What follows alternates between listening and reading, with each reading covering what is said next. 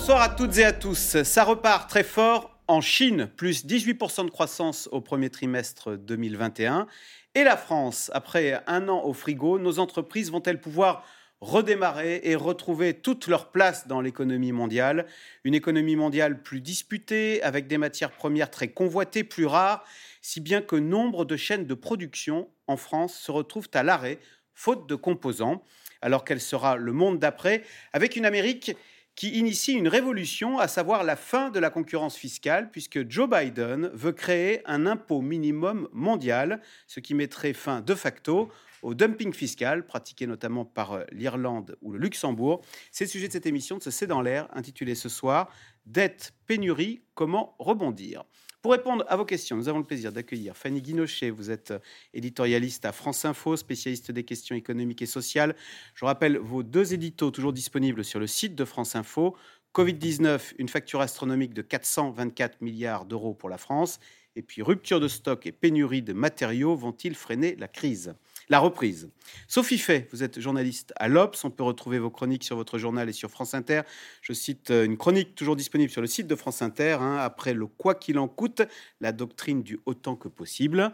En visioconférence, on retrouve Mathieu Plane, économiste, directeur adjoint au département analyse et prévision de l'OFCE. L'OFCE qui a publié euh, mercredi un rapport sur l'impact de la crise et les perspectives de reprise pour 2021-2022. Et enfin, Béatrice Mathieu, rédactrice en chef à l'Express, à lire cette semaine dans l'Express votre interview de Pascal Saint-Amand. C'est le directeur hein, du Centre politique et d'administration fiscale de l'OCDE sur cette révolution fiscale en cours aux États-Unis. Merci à tous les quatre de participer à cette émission en direct. Sophie Fier, on commence avec vous et ce paradoxe, on parle de crise. Si, on regarde euh, le cabinet Alteres, il nous dit qu'au premier trimestre de cette année, le nombre de faillites a diminué de 32% par rapport à l'an dernier.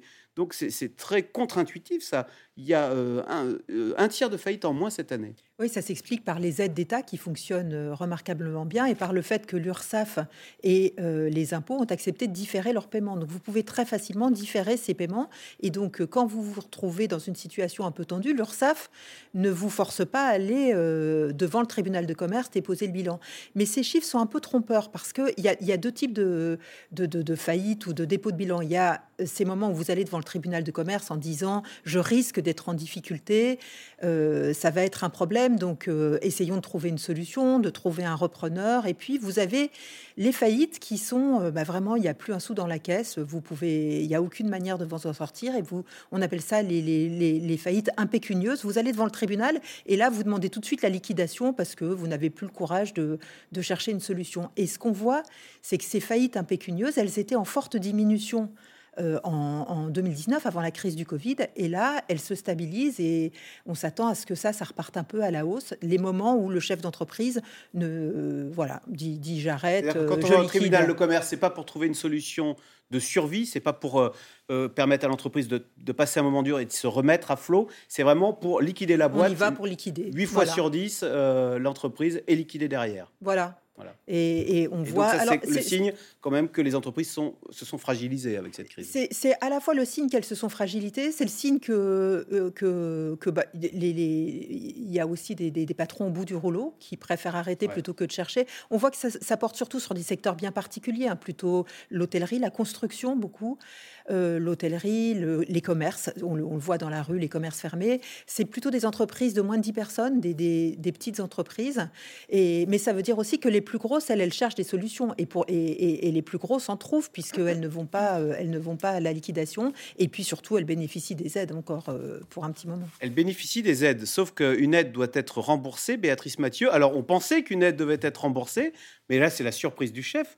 Euh, Bruno Le Maire, le ministre de l'économie, a dit cette semaine qu'il envisageait, il fallait voir s'il ne fallait pas étaler la dette, voire annuler des dettes d'entreprise en partie. C'est-à-dire qu'il y a des patrons qui ont touché des aides. Et Bruno Le Maire, bonne nouvelle, leur a dit cette semaine, écoutez, on va voir, mais peut-être qu'on vous en fera cadeau et que vous n'aurez pas à les rembourser. C'est ça?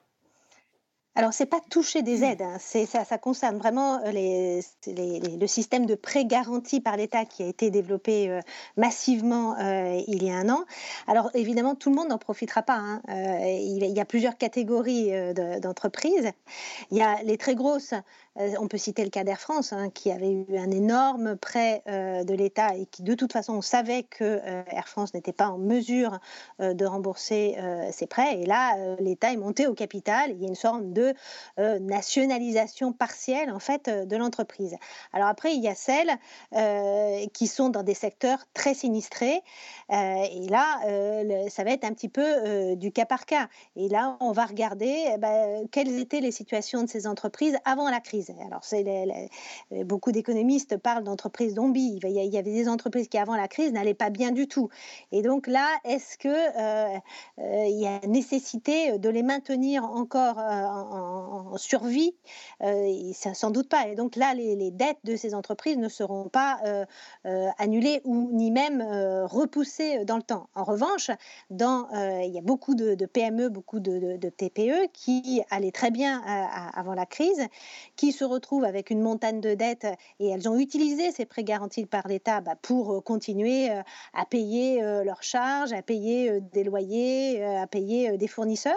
Et donc, c'est celle-là où il faudra prendre là au cas par cas ce monceau de dettes et de voir comment, en fait, ça peut être étalé, comment on peut restructurer cette dette-là. Mathieu Plane, si j'ai bien compris, il y a trois sortes de PME. Il y a la PME qu'on a, qui a reçu des, de l'argent de l'État qui va devoir le rembourser. Il y a la PME qui a reçu de l'argent de l'État qui n'aura pas à le rembourser. On va lui dire, vous, c'est cadeau. Et puis il y a la, troisième, on va lui dire, bah, vous ne pouvez pas rembourser. Vous, c'est la faillite, vous êtes liquidé. Alors, qui va décider euh, dans quelle case on tombe? Je crois que pour le moment, c'est pas extrêmement précis hein, sur euh, justement cette annulation de dette. Euh, ça va être un vrai casse-tête, hein, d'ailleurs, à mon avis, pour le, gouvernement. Il y a une partie des aides qui ont été distribuées et qui vont pas être reprises, hein, type fonds de solidarité. On ne demande pas de remboursement. Enfin, le gouvernement ne va pas demander de remboursement. C'est la même chose sur l'activité partielle. En revanche, il y a le casse-tête des prêts garantis qui est, qui est évident, euh, qui est très concentré sur des PME, TPE, on l'a dit, sur des secteurs qui ont été très fragilisés, hein, qui n'ont pas forcément les reins solides. Et donc la question, c'est euh, l'annulation de dette peut poser de grands problèmes. C'est-à-dire que bien sûr, il y a des risques de faillite élevés. Hein. Euh, nous, l'OFCE, dans la, présentation d'il y a deux jours, on a montré qu'il y avait eu 90 milliards de l'ordre des pertes hein, euh, du côté des entreprises qui vont venir impacter les fonds propres et leur solvabilité. Donc, il va falloir mettre en place un dispositif pour éviter des faillites en cascade. Mais ce dispositif, est complexe parce que si vous annulez forfaitairement, par exemple, les dettes, vous risquez de ne pas prendre en compte la taille de l'entreprise, hein, ce qui peut être extrêmement difficile, ou si vous annulez la dette sans regarder, vous avez le problème de l'entreprise qui s'est endettée contre celle qui s'est pas endettée. Et donc celle qui s'est endettée, qui euh, peut-être aurait même fait des investissements un peu délicats, voire pas très efficaces, pourrait bénéficier d'une annulation, alors que celle qui s'est serré la ceinture euh, ne bénéficierait pas d'aide. Donc je pense qu'il faut un dispositif qui soit à la fois efficace, euh, qui prenne en considération la situation de l'entreprise, mais qui soit juste aussi. Hein. C'est-à-dire qu'il faut bien que tout le monde soit traité de la même façon euh, y compris ceux qui ont été, euh, on va dire, euh, les plus raisonnables dans la crise. et le risque de l'annulation de dette, c'est aussi ce qu'on appelle le hasard moral, c'est que ceux qui peut-être ont fait des mauvais investissements vont bénéficier d'une annulation, contrairement à celui qui aura été plus raisonnable. On peut envisager que ce soit le banquier qui dit, qui souffle au gouvernement, écoutez, telle PME, il, faut, il faut la fermer, telle autre, ça vaut le coup, vous annulez la dette, mais elle va repartir alors, je pense qu'il peut y avoir une stratégie euh, de cet ordre-là, hein, parce que les banques sont bien sûr au cœur du processus euh, dans les prêts garantis par l'État. Rappelons qu'on a quand même 135 milliards, ce qui est quand même colossal, hein, en l'espace de quelques mois, essentiellement sur des PME TPE. Le problème, c'est le traitement du cas par cas, euh, qui va être difficile si vous en avez beaucoup à traiter. et puis, sur quels critères les banques vont choisir Est-ce que c'est aux banques de choisir ou est-ce que c'est l'État finalement qui apporte sa garantie finalement de donner la bonne solution et le bon dispositif? Moi, je crois que c'est la, solution 2. Hein. Ouais. On, a appris ce chiffre énorme. Hein. L'État aura dépensé en trois ans pour soutenir euh, l'économie 424 milliards d'euros. C'est vertigineux, effectivement. Est-ce qu'il a été bien dépensé cet argent? Est-ce qu'on on va, on va l'évaluer un moment La dépense publique, est-ce qu'elle aura été Alors, dans les 424 milliards d'euros, euh, vous avez beaucoup de choses. Vous avez, euh, alors déjà, c'est sur trois ans, et vous avez les dépenses de santé. Qui ont été occasionnées par la pandémie. Vous avez tout le paquet des aides aux entreprises, on vient d'en parler, que ce soit les prêts garantis euh, euh, par l'État, que ce soit alors pour les petites comme les grandes, hein, que ce soit Air France, la SNCF, Renault. Euh, vous avez le fonds de solidarité, vous avez le chômage partiel qui a quand même évité un certain nombre de Français de se retrouver licenciés et, et donc ça a limité la casse sociale, si on peut dire. Et puis vous avez aussi tout dans ce chiffre, vous avez tout, le manque à gagner, les impôts, les taxes, les cotisations qui n'ont pas pu être euh, collectées par Bercy parce que euh, faute d'activité. Et puis vous avez le plan de relance, les 100 milliards. Donc euh, vous voyez, ça fait quand même beaucoup de choses. Maintenant, c'est très difficile d'évaluer parce que c'était sans commune mesure. On n'a pas vraiment de, chiffrage historique, de comparaison. Ce que l'on peut faire si on s'amuse à faire le ratio, par exemple, par rapport au nombre d'habitants, on est 66 millions, et eh bien ça fait 6300 euros par Français, par exemple. Alors, est-ce qu'ils ont été bien dépensés famille, on est quatre, il y a eu 36 000 euros de On pourrait le voir comme ça, euh, sachant que c'est vraiment euh, à la louche et, et c'est une façon de voir la chose. Maintenant, c'est quand même ce qui a permis à l'économie de résister. On va beaucoup parler de reprise dans cette émission. C'est ce qui fait aussi que on a gardé des entreprises que Sophie Fell rappelait. Il y a moins de défaillances, que euh, les gens sont prêts puisqu'ils sont encore en emploi. Euh, quand euh, le moteur va redémarrer, ils vont pouvoir reprendre l'activité très vite. On a évité des pans entiers de la pauvreté en masse, même s'il y a des trous dans la raquette. C'est quand même c'était quand même ce, cette somme, elle est, énorme, mais ça a évité un arrêt total. Il faut se rappeler, il y a un an, là on est dans le, confinement, mais il y a un an, on était dans un arrêt total de l'activité, avec pas de perspective et, tout qui risquait de se casser la figure. Alors après une réunion à l'Élysée euh, hier soir, le gouvernement a réaffirmé sa volonté de déconfiner progressivement à partir de la mi-mai, car il faut relancer l'économie.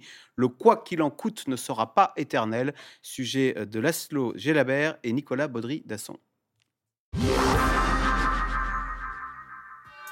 Dans les coulisses du ministère de l'économie, au tout dernier étage, Anthony Requin brasse chaque semaine plusieurs milliards d'euros pour faire fonctionner la France. Bonjour messieurs, alors ça se présente comment? Ce jour-là, il a besoin d'emprunter 6,2 milliards d'euros sur les marchés. Face à son équipe, les propositions d'une quinzaine de banques. Donc là, par exemple, 905 millions. Là, 2 milliards 250 millions. Nous allons sélectionner les meilleures offres donc avec le taux le plus bas, pour le mieux du contribuable français. En seulement 20 minutes, mission accomplie.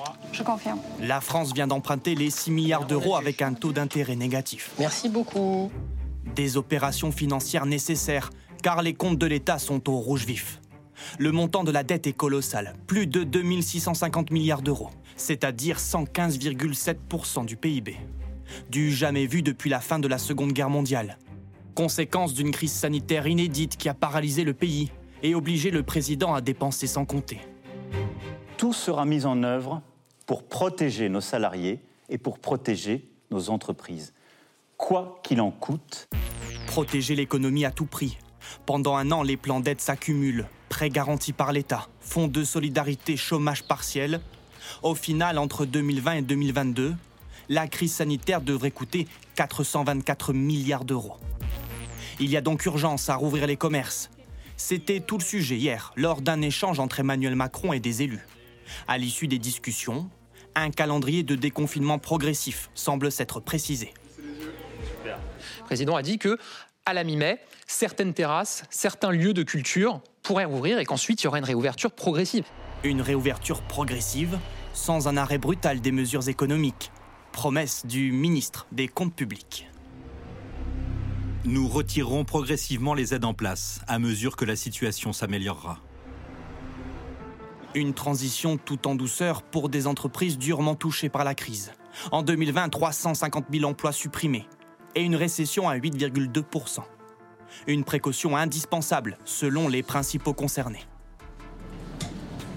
Il faudra bien évidemment accompagner les entreprises parce que d'abord la clientèle ne reviendra peut-être pas pour certains secteurs du jour au lendemain.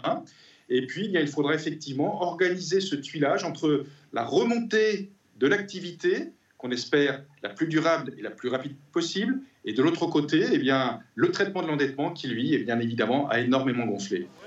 En début de semaine, Bruno Le Maire se dit inquiet par la dette qui pourrait menacer la survie de nombreuses entreprises. Il propose de réunir autour de la table les représentants du tribunal de commerce, les banquiers et les entrepreneurs concernés. Je ferai le maximum pour éviter les faillites dans notre pays. On ne va pas attendre que l'entreprise se prenne le mur, on va regarder sa situation, l'étudier tous ensemble et voir s'il faut étaler sa dette, voire annuler sa dette en partie. Moi, je suis favorable à ce que nous regardions toutes ces hypothèses-là. Mais alors, qui va payer? Bruno Le Maire le promet, hors de question d'augmenter les impôts pour rembourser le coût de cette crise sanitaire sans précédent. Bah, justement, euh, question téléspectateur Fanny Guinochet. Un jour ou l'autre, il faudra payer la note? Non? Point d'interrogation. A, priori, oui. C'est comme quand on vous annonce la gratuité, euh, je sais pas, des transports en commun, il y a toujours quelqu'un qui paye à la fin.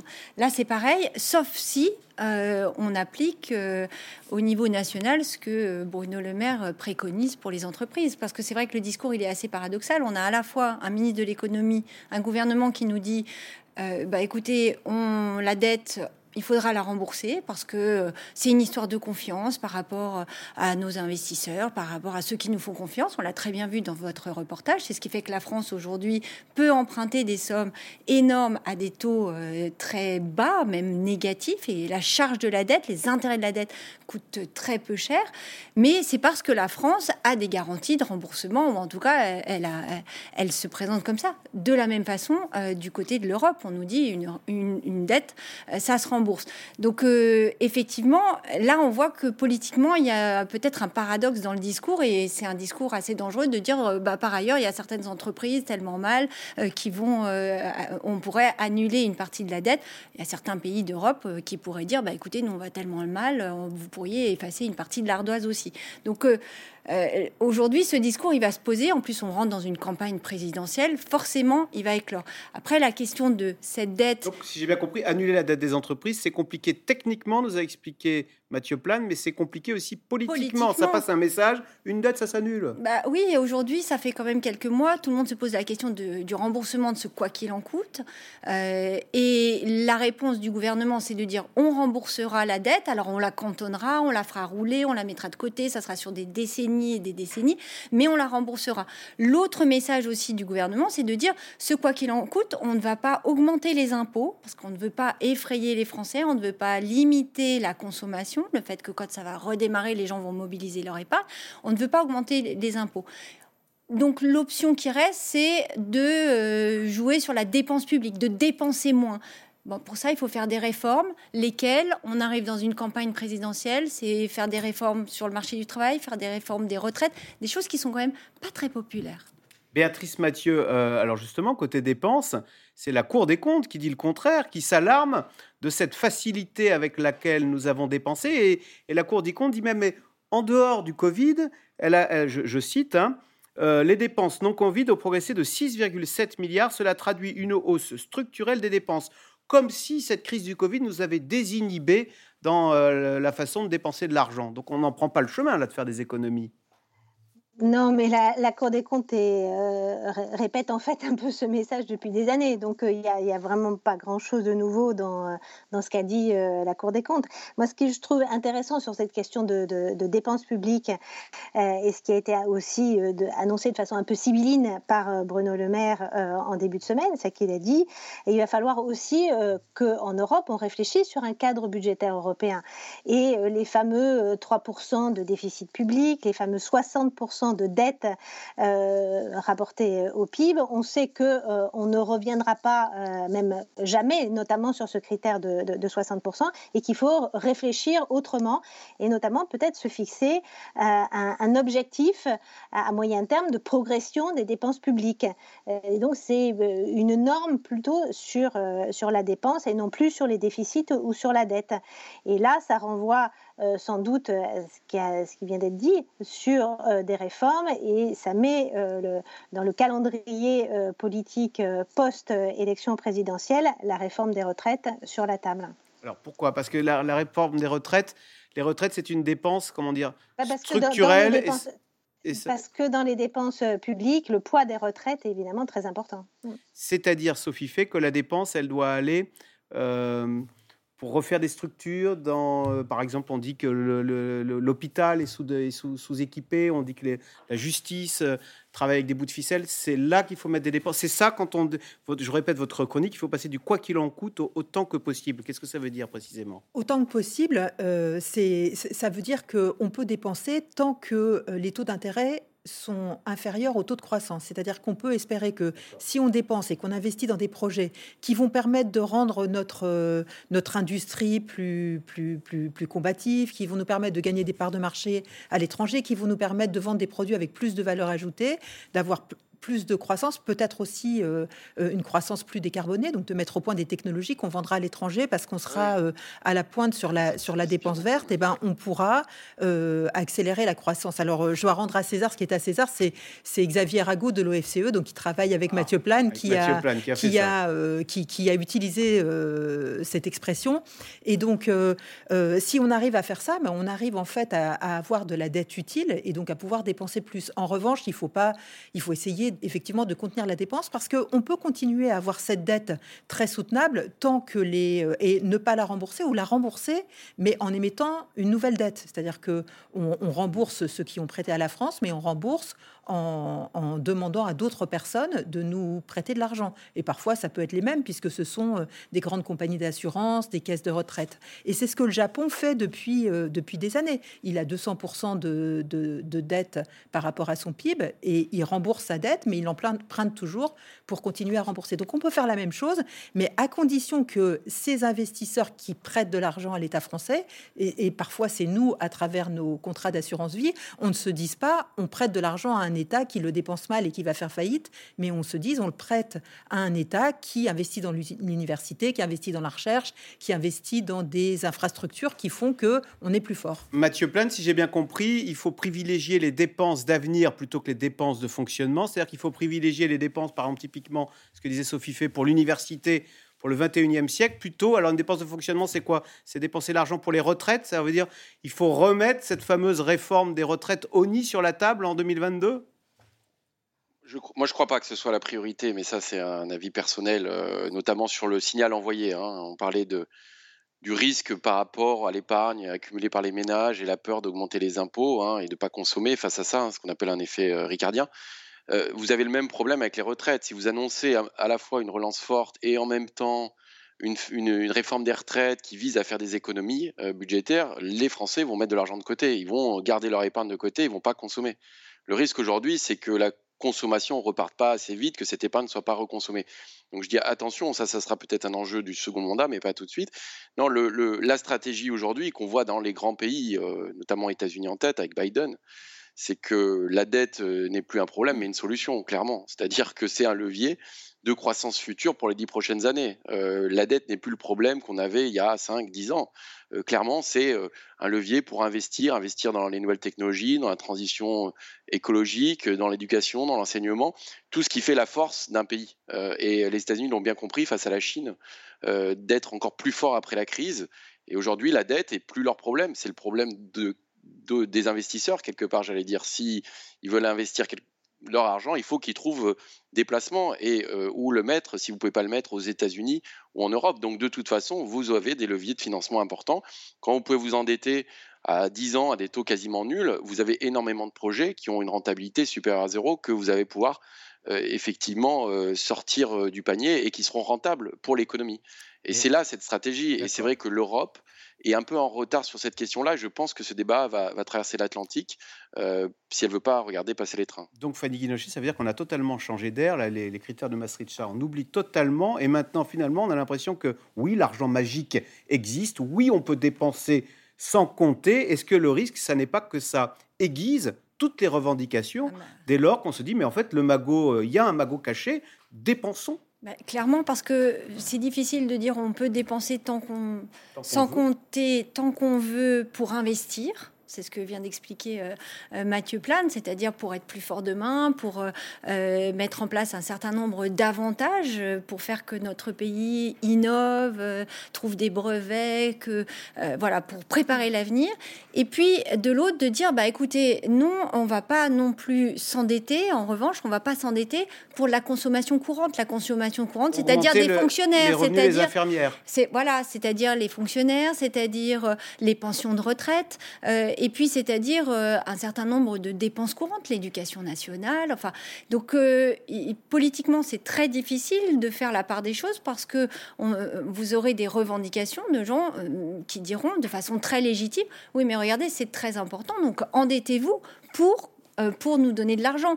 Et la sortie de crise, c'est là où ça va être difficile, en plus vu la période électorale. La sortie de crise, ça va être de débrancher un certain nombre d'aides comment on les débranche, euh, euh, à quel moment le gouvernement essaye de rassurer en disant on va pas les débrancher brutalement. Certes, il y aura certains secteurs qui sont très à la peine, mais quand même, vous allez réduire les fonds de solidarité. Ça va se poser très vite, ne serait-ce que quand on va recommencer à ouvrir les terrasses, vous allez avoir des, restaurateurs qui vont dire mais finalement, est-ce que c'est si intéressant que ça d'ouvrir pour 20% de chiffres euh, Je risque de perdre les aides alors qu'en fait, j'ouvre pas du tout et je suis sûre d'avoir les aides. Donc vous voyez, le quoi qu'il en coûte dans la dentelle, ça va être difficile d'enlever la perfusion et puis ensuite, euh, il va y avoir des revendications, l'hôpital en premier lieu, parce que même s'il y a eu le Ségur de la santé, on voit bien dans quel état est notre hôpital. Euh, il va y avoir des revendications du côté des enseignants, du côté euh, de la recherche, du côté même des entreprises. on va en parler, mais aujourd'hui, les entreprises, elles ont eu des baisses d'impôts de production, mais on peut quand même se poser la question, on n'a pas été capable de faire un, vaccin alors qu'on croyait qu'on était les meilleurs du monde. Donc, vous voyez, toutes ces questions-là, elles vont ressurgir.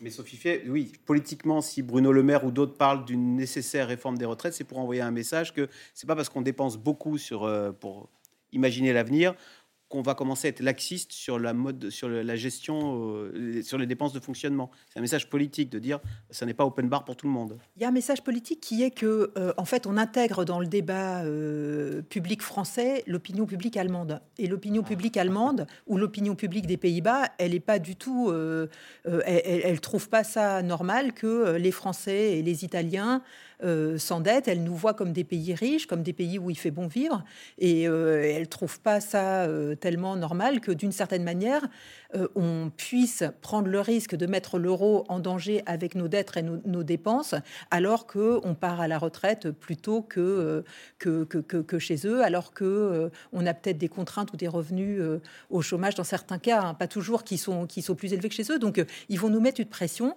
Cette opinion publique allemande, elle existe, notamment parce que la population allemande vieillit, plus vite que chez nous. Et aujourd'hui, il n'y a pas de majorité en Allemagne pour nous laisser faire ce qu'on veut. Donc, alors, il y a un espoir qui est qu'aux prochaines élections, les Verts allemands rentreront dans la coalition au gouvernement. Or, les, partis euh, écologistes allemands veulent qu'il y ait beaucoup plus d'investissements pour la transition énergétique, donc seraient peut-être plus ouverts à cette nouvelle définition de l'investissement et de la dette. Mais pour l'instant, euh, il faut convaincre nos partenaires européens et on en est loin. Alors c'est le paradoxe du moment. Il y a des entreprises qui ont leur carnet de commandes bien rempli, mais problème, elles manquent de matières premières pour faire tourner leur chaîne de production. Vous voyez ce reportage dans l'un au cœur de ce qu'on appelle la Plastique Valley de Aubry Perrault, Maxime Liogier avec Pierre Barbin. C'est une usine comme tant d'autres dans un territoire que l'on appelle Plastique Valley. D'habitude, à cette période, l'entreprise tourne à plein régime. Mais aujourd'hui. Voici par exemple l'exemple de deux machines de gros tonnage, donc grosses consommatrices de matière, qui sont à l'arrêt donc depuis maintenant huit jours. On pense que d'ici le milieu de semaine, on va en arrêter encore deux autres, plus encore deux autres, au fur et à mesure. Des machines à l'arrêt. Le carnet de commandes est pourtant bien rempli. Ici, on fabrique des produits pour la maison, le jardin ou les loisirs. Tous à partir de ces billes de polypropylène, aujourd'hui manquantes. Face à la pénurie, l'entreprise va devoir placer ses salariés au chômage partiel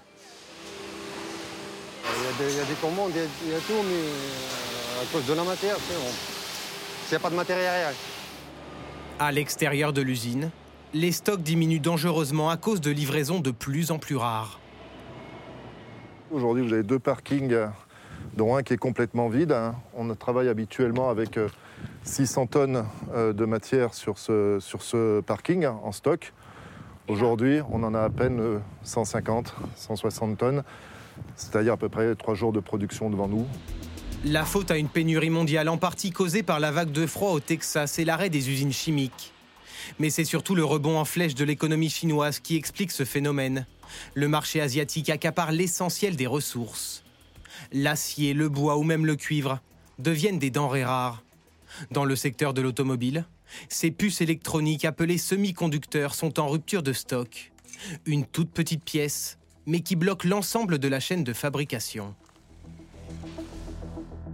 L'électronique va commander euh, bah, l'intégralité des fonctions du véhicule, euh, la boîte de vitesse qui est évidemment euh, électrique via ses, via ses boutons. Des marchés en tension et une concurrence internationale féroce. Pierre Bourbon est à la tête d'un groupement d'achat de plastique. Toute la journée, le négociateur pose la même question. Je t'appelais parce que nous avons des adhérents qui cherchent des polypro grade 40 et grade 70. Est-ce qu'il y aurait chez toi des, des matières en stock? Euh, C'est compliqué en ce moment. Hein. Non, j'ai rien, Pierre. Je suis, je suis vraiment désolé là-dessus, j'ai rien. Une matière première plus rare, forcément plus chère à l'achat. De jour en jour, le prix du plastique ne cesse de grimper. Vous avez en octobre 2020 euh, sur euh, ces, produits, ces produits-là un prix qui était aux environs de 2,20 euros le kilo et qui aujourd'hui euh, est annoncé à 2,74 euros, soit 35% d'augmentation du prix en six mois, ce qui est énorme. La conséquence d'une stratégie imposée par les vendeurs asiatiques qui fournissent en priorité leur marché, ou bien celui des États-Unis, plus rémunérateur. Cette crise révèle nos, oui, nos manques d'investissement industriel. Certes, nous avons des pétrochimistes qui sont implantés en Europe, mais on voit bien qu'aujourd'hui, les investissements se font sur le continent asiatique. Donc, euh, euh, on, a plutôt, on apprécierait que des investissements puissent se refaire en Europe sur la, filière du secteur de la plasturgie, avec des usines qui se construisent et qui, en Europe, pour servir le continent européen, pour qu'on ait effectivement une certaine indépendance. En attendant, la Chine, elle, poursuit son essor économique. Plus 18,3% de croissance au premier trimestre. Un record. Question téléspectateur, Fanny Guinochet. Certains économistes imaginent une reprise importante après le confinement. Quand sera-t-il? Puisqu'apparemment, euh, nos industriels souffrent de pénuries, alors qui touchent de nombreux secteurs, de nombreux Nombreux secteurs. Vous avez euh, l'automobile, le plastique, euh, l'agroalimentaire, par exemple. ça peut faire sourire, mais les petites dosettes de ketchup du fait de beaucoup de commandes, parce que toute la planète est confinée, ou presque, en tout cas les, pays riches, il y a beaucoup de commandes avec, dans lesquelles on vous met des, petites dosettes ah. Heinz. Et eh bien derrière, les usines aux États-Unis n'arrivent plus à suivre, parce qu'avant, elles produisaient des, des tubes de ketchup qui étaient beaucoup plus grand pour les restaurants. Et là, il faut qu'elles réorganisent leur chaîne. Donc il y a à la fois un changement d'usage qui fait que du coup, le prix du ketchup a augmenté. Hein. Euh, on ne s'en rend pas forcément compte, mais 10% euh, en quelques mois. Et puis, vous avez cette reprise, on le voit dans votre reportage, avec la Chine qui redémarre très vite. Donc il y a un besoin de matière, euh, de matières premières. Et nous, on, se trouve mal positionnés. Sur la question du plastique, c'est très clair. Alors en plus, c'est une conjonction de plusieurs choses, parce que par exemple, le plastique, c'est fabriqué pour beaucoup aussi aux États-Unis. Et on a entendu parler de cette période, cet épisode de gel au Texas, aux États-Unis. C'est à côté des raffineries du pétrole. C'est aussi ce qui a fait que ça a ralenti la production. Mais on voit que notre système où on faisait, en fait, on n'a pas de stock avant la crise, où on était en flux tendu, ben là, forcément, ça pose des problèmes. Et l'Europe se retrouve parmi les moins bien servis. ça pose la question de notre souveraineté. C'est ce que dit le, euh, le monsieur dans ce reportage. C'est qu'effectivement, on est extrêmement dépendant de ces matières premières. Et le problème, il se pose dans l'agroalimentaire, dans le bois. Vous avez des constructions aujourd'hui, si vous voulez faire construire une maison ou euh, euh, faire euh, des, investissements, des travaux, vous avez des problèmes de charpente qu'il n'y a pas. Vous avez les problèmes sur les voitures. il y a des usines qui ne tournent pas. Trois semaines d'arrêt à Sochaux pour la sortie de Stellantis, de, la Citroën 308, parce qu'il manque une petite pièce pour le tableau de bord que l'on n'a pas. Et on voit bien, chacun de trouver les pièces, mais évidemment, c'est la loi de l'offre et de la demande. Donc, euh, ceux qui les payent les plus chers sont les premiers servis. Et euh, les pièces, les composants électroniques, ça vient aussi du fait qu'on a eu beaucoup de télétravail. Donc, on a tous acheté des tablettes, des ordinateurs. Il y a une grosse demande de ce point de vue-là. Et aujourd'hui, bah, les usines de composants électroniques, euh, il y en a quelques-unes sur la planète, essentiellement en Asie. Eh bien, elles, elles, tournent à plein régime et elles offrent à ceux qui payent le plus cher la matière. Béatrice Mathieu, on parle de relocalisation et on voit ô combien on est dépendant de ces usines qui sont toutes parties en Asie ou en Chine. Mais même, ça pourrait faire sourire, mais ça, c'est très attristant. J'ai vu que la, nouvelle Citroën C5X, censée, je cite, incarner l'excellence à la française, eh bien, cette nouvelle voiture haut de gamme de Citroën, on ne parle pas d'une voiture bas de gamme, une voiture haut de gamme, elle est fabriquée Citroën, hein, à Chengdu, en Chine. Donc tout est parti, au fond, le bas de gamme et même le haut de gamme maintenant en Chine. Oui, le bas de gamme, le haut de gamme, bien sûr, avec des transferts souvent dans des secteurs, euh, dans des secteurs de pointe, avec des transferts de technologie, hein, ce qui a posé, ce qui pose aujourd'hui euh, pour les industriels européens euh, des soucis. Alors, est-ce que c'est la tentation, euh, et c'est ce qu'on dit depuis euh, un an, il faut que l'Europe et l'industrie européenne retrouvent une souveraineté, donc il faut que recréer euh, des industries en Europe. ça va se faire dans certains secteurs. On, parlait tout à l'heure des semi-conducteurs. On a vu qu'il y avait une fragilité énorme de l'Europe sur ces secteurs-là, sur ce secteur-là. Il y a des tentatives de reconstruire une, filière européenne souveraine sur les semi-conducteurs on ne va pas revenir euh, en Europe sur euh, tout ce qui a été euh, délocalisé. Donc faire croire ça, ça serait assez illusoire. On a un éclatement des chaînes de production à, l'échelle mondiale. Ce qu'on va pouvoir observer sans doute, c'est une forme de raccourcissement de ces chaînes de production avec plus une localisation en Europe. Mais revenir à du Made in France sur l'ensemble de, nos productions industrielles est sans doute totalement illusoire et ça serait euh, en plus par ailleurs hors de prix. Sophie fait, il y, a du boulot. Euh, étude du PwC dans Le Monde de cet après-midi. Je cite, le logiciel va représenter 60% de la valeur ajoutée d'une voiture en 2030. Aujourd'hui, c'est 20%. Au fond, la, la, pièce la plus importante dans une voiture, ce sera plus le moteur, ça va être toute l'électronique, les data, etc. Mais là, on n'y est pas du tout. Là aussi. Non, on n'y est pas du tout, puisque Renault a passé un accord avec Google, par exemple, pour gérer cette, euh, cette partie-là. Et puis, on voit bien que dès qu'il y a un gros euh, sujet de logiciel, y compris quand c'est l'État, on passe des accords plutôt euh, avec des Américains pour loger toutes ces données dans le, dans le cloud et réussir à les, à les, à les utiliser. Parce que c'est bien d'avoir des données, mais si vous ne savez pas quoi en faire, comment les utiliser, euh, à la fin des fins, euh, ça sert à rien. Alors, il y a un grand projet de l'Union européenne, c'est le grand projet de, Thierry Breton, de réussir à avoir à la fois euh, ses compétences pour stocker, à la fois ses capacités de calcul pour utiliser ces données, et puis à avoir une règle, des règles différentes pour les données, et notamment sur ce chantier des données industrielles, le partage du, marché n'est pas encore fait en fait. Pour les données personnelles, on a compris hein, que les Américains avaient largement gagné, donc on essaye avec les RGPD de récupérer les droits individuels sur nos données. Pour les données industrielles, on est en train de construire une norme et de définir à quelles conditions et comment elles seront, euh, elles seront stockées et comment elles seront partageables pour essayer que les acteurs européens aient un contrôle sur ces données. Mais vous voyez, on rentre dans un, degré de technicité des, des, sujets qui est, qui est difficile. Et en Europe, on part avec des grands acteurs là-dessus, des acteurs comme, euh, comme Atos, Capgemini, mais on, on n'a pas les, capacités de calcul qu'ont certains groupes américains, euh, notamment tous ces groupes américains qui font les cartes graphiques et les, ordinateurs les plus puissants. Mais Mathieu Plane, pourquoi on n'y arrive pas? Autre exemple qui, alors, qui est, dont on parle beaucoup en ce moment, c'est les vaccins. On apprend que la technologie de l'ARN messager, c'est une technologie qui a été identifiée par les Français dans les années 60. On n'en a, on a rien fait et aujourd'hui, ce sont les autres qui l'exploitent. C'est bien ça, en fait? On voit que ça n'a pas été une réussite euh, sur les vaccins. On le voit que Sanofi a pris euh, beaucoup de retard. Euh, on a vu les enjeux de souveraineté hein, extrêmement importants. Et d'ailleurs, aux États-Unis, ils ont bien sûr privilégié leur population et ont exporté aucun des vaccins. on voit que les grandes puissances, effectivement, ont réussi à avoir des vaccins, y compris finalement le Royaume-Uni, hein, qui s'en tire quand même bien. Donc ça montre qu'il y a quand même une chose à repenser et que peut-être on a sous-estimé l'importance de la la souveraineté euh, industrielle, euh, et la santé en fait partie.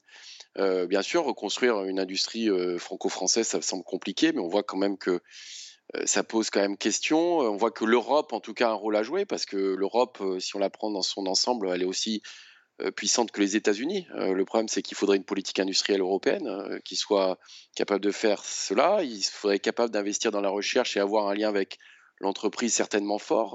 Peut-être qu'on a des cloisonnements trop forts, en tout cas, en France. Et puis relocaliser l'industrie, c'est difficile. Hein. Ça ne se fait pas du jour au lendemain. C'est sur quelle base? Est-ce que la fiscalité, ça suffit? Est-ce que c'est lié au niveau euh, de nos universités, euh, de nos grandes écoles? Est-ce que c'est lié à, un certain nombre, on va dire, à un écosystème plus global? Euh, mais bien sûr, je pense qu'on a, sous-estimé le, rôle de l'industrie quand on voit que, par exemple, dans une voiture, on a 30 000 pièces et composants. On voit que quand on a des ruptures d'approvisionnement, ça devient une catastrophe.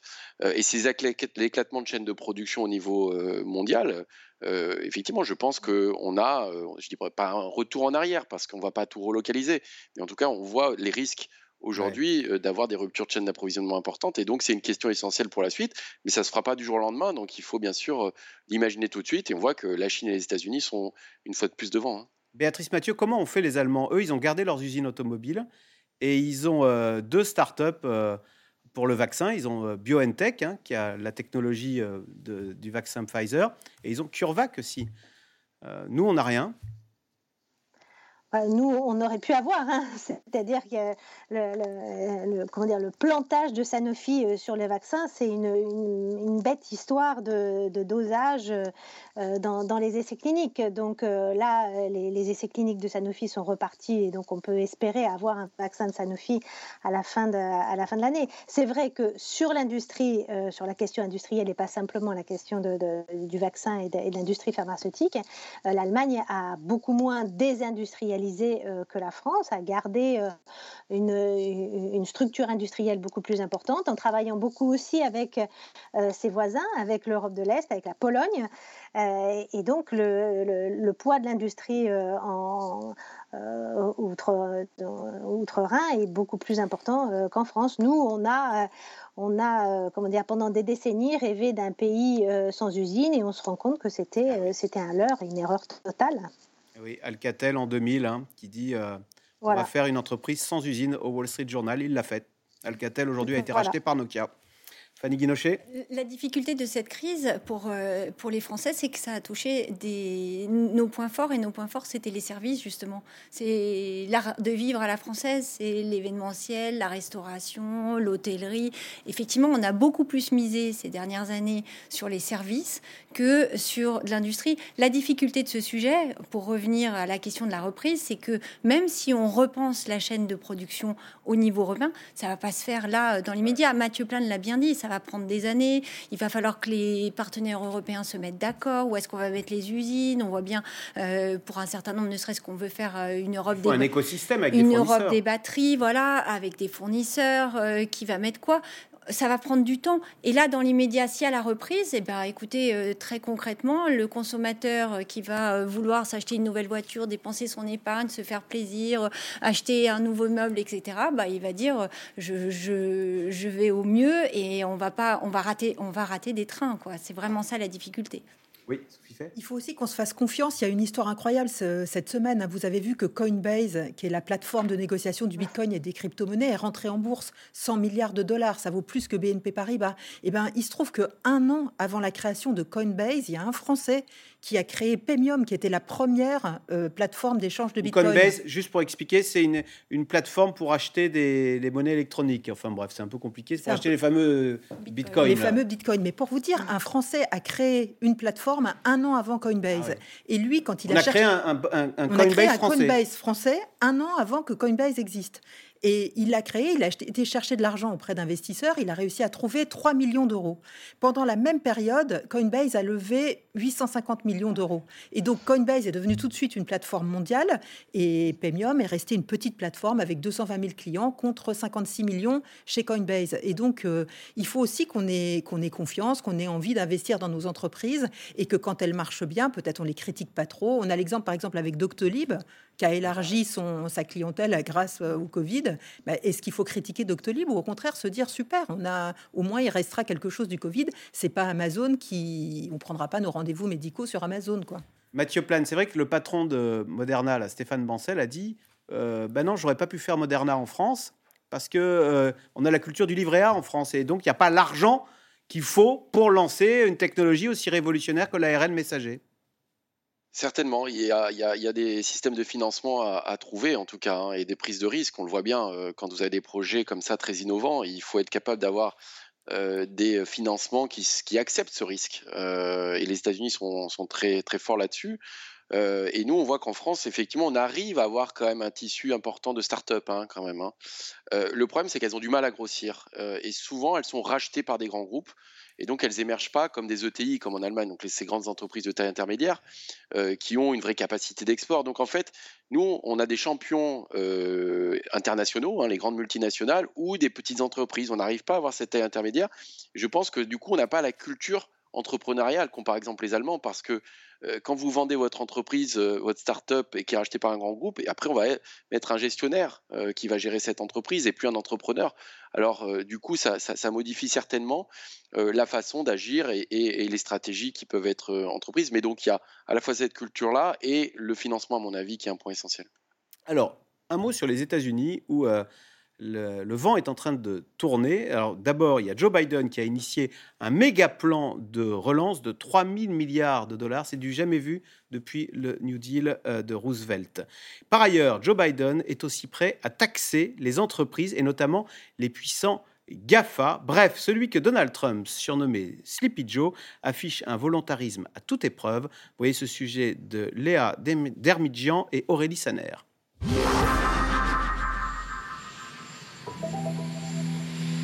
Un président dont les moindres faux pas sont scrutés à la loupe. Pendant la campagne, son adversaire le présentait même comme quelqu'un d'un peu mou. Est-ce qu'on a besoin d'aide pour battre Joe l'endormi Je ne crois pas. Et pourtant, alors que l'horizon des 100 jours à la Maison-Blanche se profile, le très discret Joe Biden enchaîne les réformes à un rythme soutenu, comme avec cette proposition d'augmenter l'impôt sur les sociétés.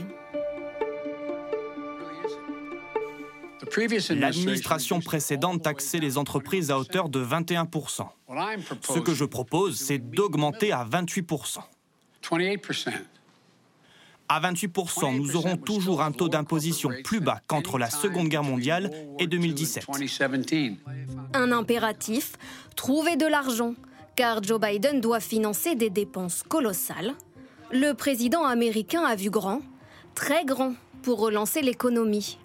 Un premier plan de relance à 1900 milliards de dollars et une mesure phare, la distribution de chèques individuels, 1400 dollars pour des millions d'Américains.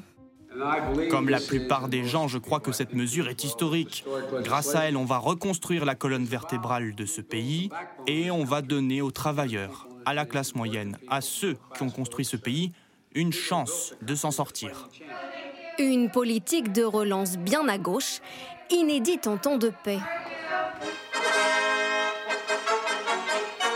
Qui n'est pas sans rappeler celle d'un autre président américain.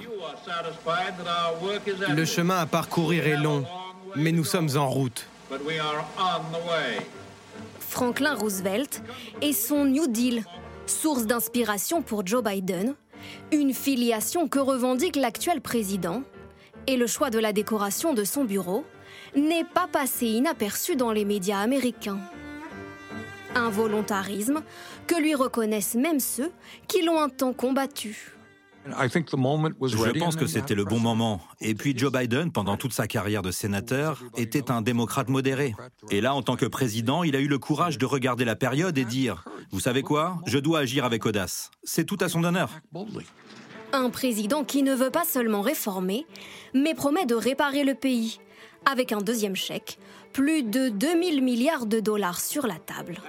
L'administration Biden se donne 8 ans pour rénover les routes et les ponts en mauvais état.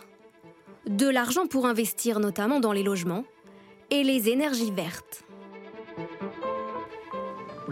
C'est maintenant que nous devons agir, car je suis convaincu qu'en agissant maintenant, dans 50 ans, les gens regarderont en arrière et diront voilà le moment où l'Amérique a gagné son pari sur l'avenir. Joe Biden dépense, et c'est donc en partie les entreprises américaines, et notamment les GAFA, qui paieront la note. Taxer les géants du numérique, la France en rêve, et Joe Biden s'y engage. C'est une opportunité unique de fonder un nouveau système de taxation internationale, plus efficace et plus juste. Mais je tiens également à être très clair. C'est un défi immense. Et le diable se niche dans les détails. Alors il faudra se pencher sur les propositions concrètes. Sleepy Joe disait ses détracteurs. Et si c'était lui, le 46e président des États-Unis, qui venait réveiller l'Europe? Euh, Mathieu Plane, question téléspectateur. Pourquoi ne pas s'inspirer du gigantesque plan des États-Unis pour relancer l'économie?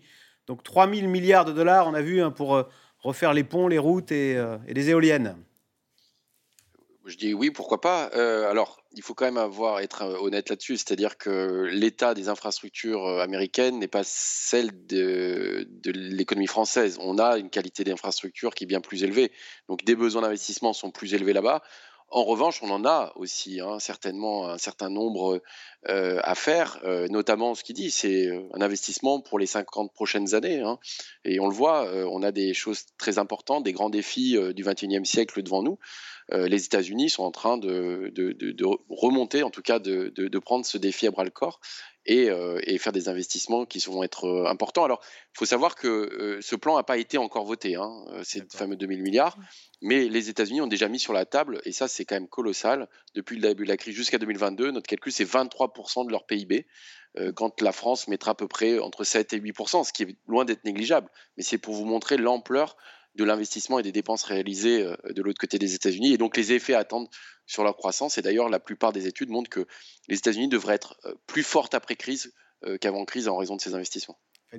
Juste une précision aussi, euh, dans le plan de Biden, vous avez notre modèle social quelque part. Vous voyez, la distribution des chèques, euh, c'est des chèques aux familles. Euh, c'est le chômage partiel chez nous. C'est le chômage partiel, c'est les allocations chômage. Nous, on a un système de santé où aujourd'hui, vous pouvez avoir le Covid, vous faire être hospitalisé et vous n'avez pas, vous avez peut-être un reliquat si vous n'avez pas de mutuelle, mais globalement, on a une sécurité sociale qui est bien plus avantageuse. Donc, dans ce plan, il y a à la fois la partie investissement, mais il y a aussi tout ce que nous, on ne voit pas, le RSA, euh, qui intervient. Euh, Béatrice Mathieu, Joe Biden dit qu'il veut taxer les GAFA, il veut relever euh, l'impôt sur les bénéfices hein, de 21 à 28 et il veut même créer un impôt mondial minimum. Est-ce que c'est un tournant historique? Est-ce que c'est une nouvelle ère qu'on nous sommes en train d'ouvrir? Oui, c'est sans doute une nouvelle ère. En tout cas, c'est un, une main tendue euh, aux Européens qui est euh, assez euh, inattendue parce que les, négociations sur une taxation, alors on dit taxe GAFA, c'est pas pas vraiment le bon le bon mot, c'est plutôt une une refonte de la fiscalité à l'heure du, du, numérique et puis surtout une refonte de la fiscalité pour faire en sorte que les entreprises payent, les multinationales payent les impôts dans les pays où elles réalisent le chiffre d'affaires et qu'elles cessent en fait de loger euh, leurs profits dans des euh, pays euh, fiscalement plus attrayants. En Irlande. donc ça, on peut prendre le cas de l'Irlande, mais il y a d'autres comment dire paradis fiscaux dans l'Union européenne. Euh, et ça, jusqu'à présent, ces négociations, ça fait des années qu'elles durent euh, au sein de l'OCDE. Et on avait eu, les États-Unis ont fait souffler euh, le, chaud et le froid pendant des années. ces dernières années, plutôt le froid avec Trump, et on avait une, situation qui était un, petit peu bloquée. Là, les États-Unis reviennent à la, table des, négociations avec cette proposition d'un impôt minimum mondial de 21%, ce qui est assez, assez inattendu attendu et, énorme. Ça veut dire que euh, très concrètement, si on peut expliquer, ça veut dire que euh, les États-Unis vont dire bon bah nous euh, l'impôt minimum pour une entreprise américaine il est 21 il est de 21 donc, vous avez telle entreprise américaine qui est en Irlande où le taux de l'IS est, à 12,5. Eh ben, on va calculer la différence entre ce qu'elle paye en Irlande à 12,5 et ce qu'elle payerait si elle était aux États-Unis à 21%. Et on va taxer cet écart. Donc cet écart, il va revenir aux États-Unis. Donc forcément, ça c'est une incitation euh, à, que les entreprises n'aillent pas dans ces euh, pays-là, dans ces paradis fiscaux. Puis c'est aussi une incitation pour que les pays, parce que les pays finalement euh, qui auront cette, qui ont toujours cette fiscalité très avantageuse, bah, elles perdent un peu potentiellement des recettes si elles avaient une fiscalité plus, plus importante. Sophie Donc ça c'est une avancée très très importante. Sophie fait les Irlandais qui se réjouissaient de l'arrivée de Joe Biden à la Maison Blanche en disant tiens, il est d'origine irlandaise. En fait, Joe Biden, il va réussir à mettre au pas les Irlandais comme nous Français nous en rêvions, mais nous n'avions jamais réussi à le faire. Lui, il va dire bah, il va il va laminer le paradis fiscal entre guillemets irlandais. Alors, il va essayer. Il faut voir parce que ces, ces, affaires de fiscalité prennent toujours beaucoup de temps, puisqu'il faut réussir à mettre, euh, à mettre tout le monde d'accord. Euh, c'est l'Amérique, c'est vrai, mais ça va mettre aussi un coin en Europe parce que la concurrence fiscale, elle est très forte en fait entre pays européens. On n'a jamais réussi à se mettre d'accord et on est d'abord euh, rivaux entre nous. Hein. le, même avec la, entre la France et l'Allemagne, il y a un écart d'impôt sur les sociétés. Donc nous, c'est pas sûr qu'on arrête de baisser notre impôt sur les sociétés, même si euh, Joe Biden fait cette, euh, cette, cette révolution. Mais effectivement, il a cité, il a, il a signé la fin de la course toujours vers le bas, la concurrence fiscale toujours vers le bas. Et même si on n'arrive pas à 21%, même si on n'arrive pas à un impôt euh, mondial aussi, aussi élevé. En tout cas, il y aura, euh, c'est clairement un changement, euh, un changement d'époque.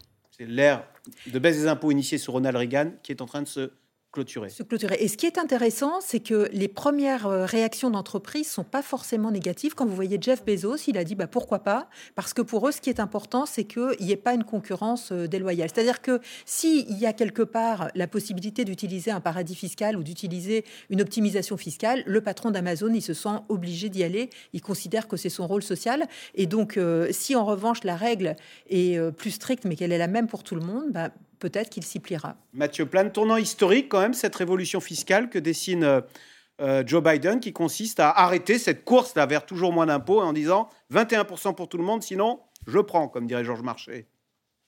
Oui, je, dirais euh, l'Europe en rêvait, Biden va peut-être le faire. oui, c'est cette concurrence fiscale qui est extrêmement destructrice, on le voit.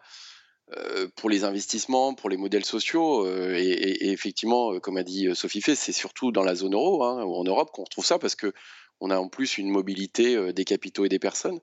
Il n'y a pas de droit de douane entre les pays. Donc c'est vrai que ces questions d'optimisation fiscale, de dumping fiscal sont un vrai problème pour les pays et que ça vienne des États-Unis où il y a ces géants du numérique qui profitent de ces optimisations fiscales et que ce soit Biden qui le dise, c'est vraiment quelque chose d'important. on voit que Trump, à chaque fois, on parlait d'une taxation euh, sur ces géants du numérique, il voulait taxer les vins, euh, les vins français. Donc, euh, on n'est plus du tout dans la même logique.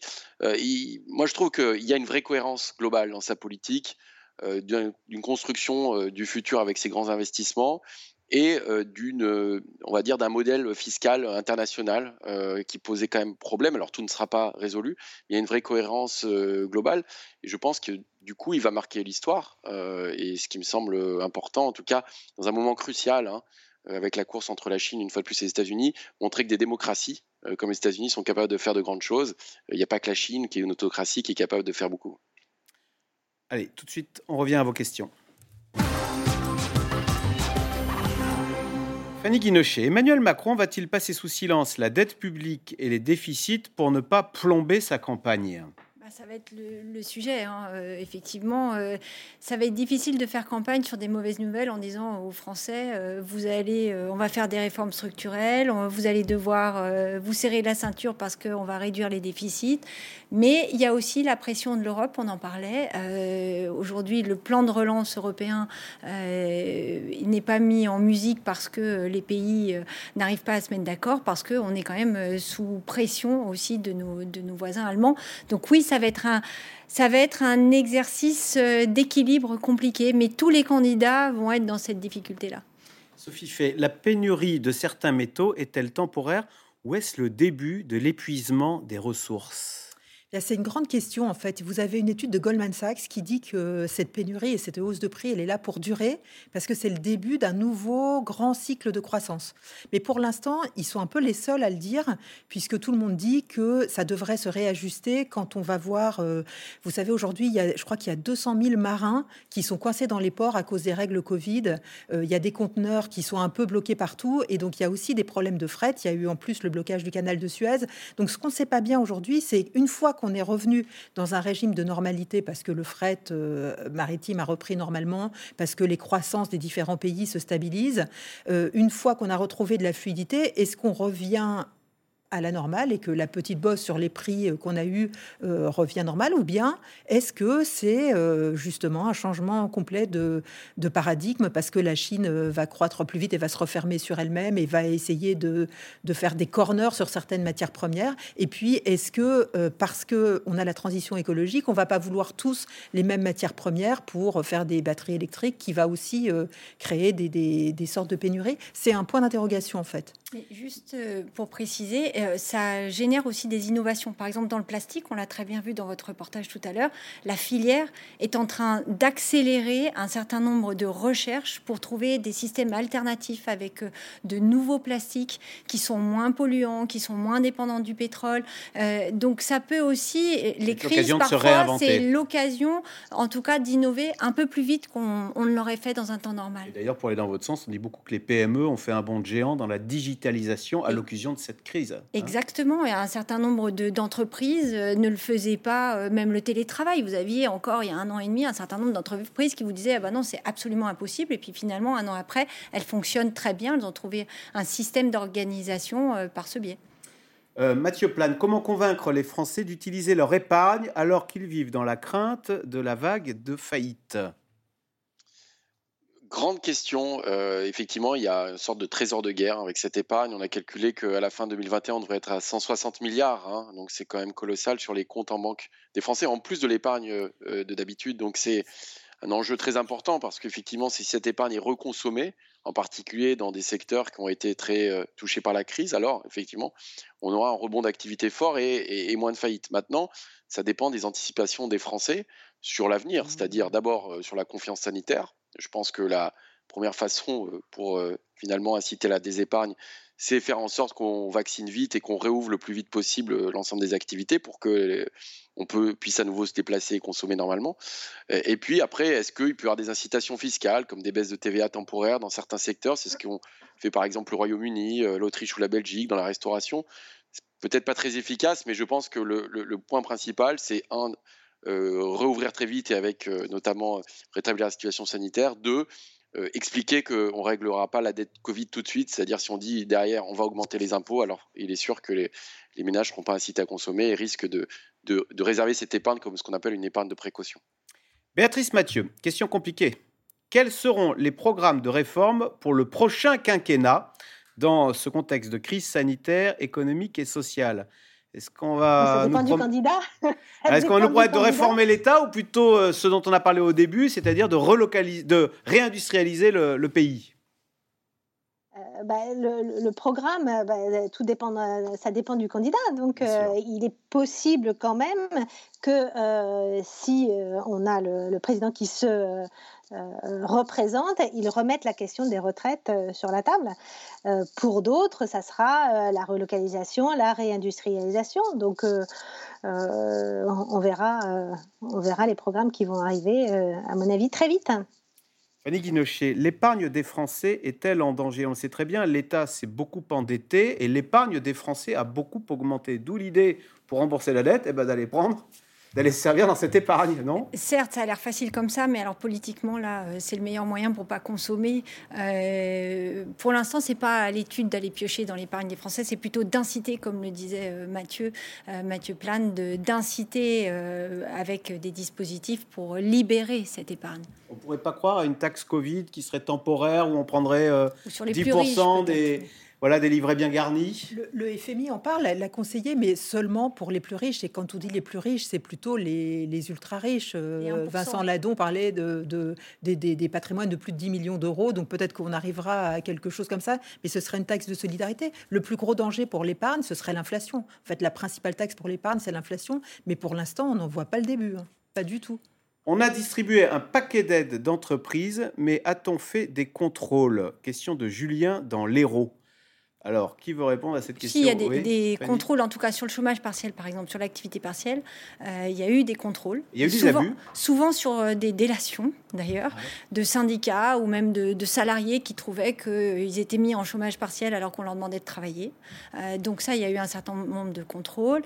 sur la question du fonds de solidarité, il y a une cellule à Bercy qui essaye de vérifier un certain nombre d'entreprises, mais il y a eu aussi des abus, il y a eu des créations d'entreprises entreprises fictives avec des entrepreneurs véreux, juste qui ont déclaré des salariés inexistants juste pour toucher des aides.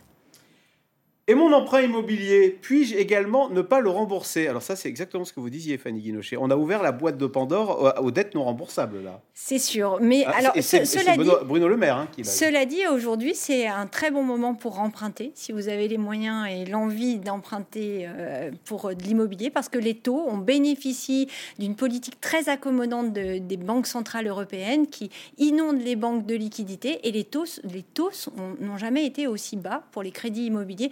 Euh, on est à autour de 1% en moyenne, donc euh, après, il faut avoir le dossier qui va bien, la stabilité, etc. Mais c'est le moment d'emprunter. Béatrice Mathieu, la réduction des dépenses publiques de santé est-elle toujours d'actualité? Non, sans doute pas. Je pense qu'on est rentré, on a basculé dans un, dans un- pour le coup là, dans un autre monde et on, on se rend compte que la, la- la santé est un bien commun et que on va pas pouvoir continuer à raboter sur euh, les, les- les dépenses de santé. Donc c'est sans doute un des points dans l'évolution des dépenses publiques à, à moyen terme où on va avoir une, une rupture euh, la plus importante par rapport à ce qui s'est passé au cours des dernières années. Mais c'est quand même incroyable ce dont on a parlé au début de l'émission, euh, ces critères de Maastricht sur lesquels on a fait des émissions et des Mhm. émissions et des émissions. On vient d'annoncer tranquillement Bah, au début de l'émission ouais, que c'était fini. Voilà, on les avait enterrés. Comme quoi, il y, a- il y a des modes ou bien ce sont les circonstances qui font que telle chose qui était très importante à une époque ne l'est plus du tout aujourd'hui? Non, les circonstances font. dans- Avant, avant même le Covid, la, la critique sur les, les- les fameux critères de Maastricht, le 3 et le 60 était déjà là. Et on s'était déjà. Et tout le monde se disait euh, euh, ces critères sont, sont aberrants, de toute façon, ça ne marche pas. La plupart des pays ne les respectent pas. Et, et c'était d'une complexité parce que euh, ça, ça- ça cachait des, des- des notions très complexes de, de croissance potentielle, de, de déficit structurel, etc., où personne n'y comprenait plus rien. Et il y avait un, un vadémécum d'une centaine de pages euh, à la commission pour pouvoir expliquer et faire, et faire respecter ce cadre Ouais. budgétaire. Donc, euh, on, on savait que de toute façon, il fallait, euh, il fallait réformer ces, ces- Math- ces critères. Mathieu Plane, une inflation à 3 ou 4% pendant un temps limité ne pourrait-elle pas résoudre les problèmes? Question de Patrice en Isère. Alors, euh, en partie, je pense que c'est aussi le pari américain, c'est-à-dire de mettre son- l'économie sous tension. On voit que les plans de relance sont euh, bien au-delà de la crise. euh, et donc, on a quand même certainement une économie qui peut être en tension avec de l'inflation. C'est quand même quelque chose qui est assez nouveau. Et n'oublions pas, effectivement, l'inflation est aussi un moyen de résoudre le problème des dettes. Donc, je pense que ça fait partie du pari américain.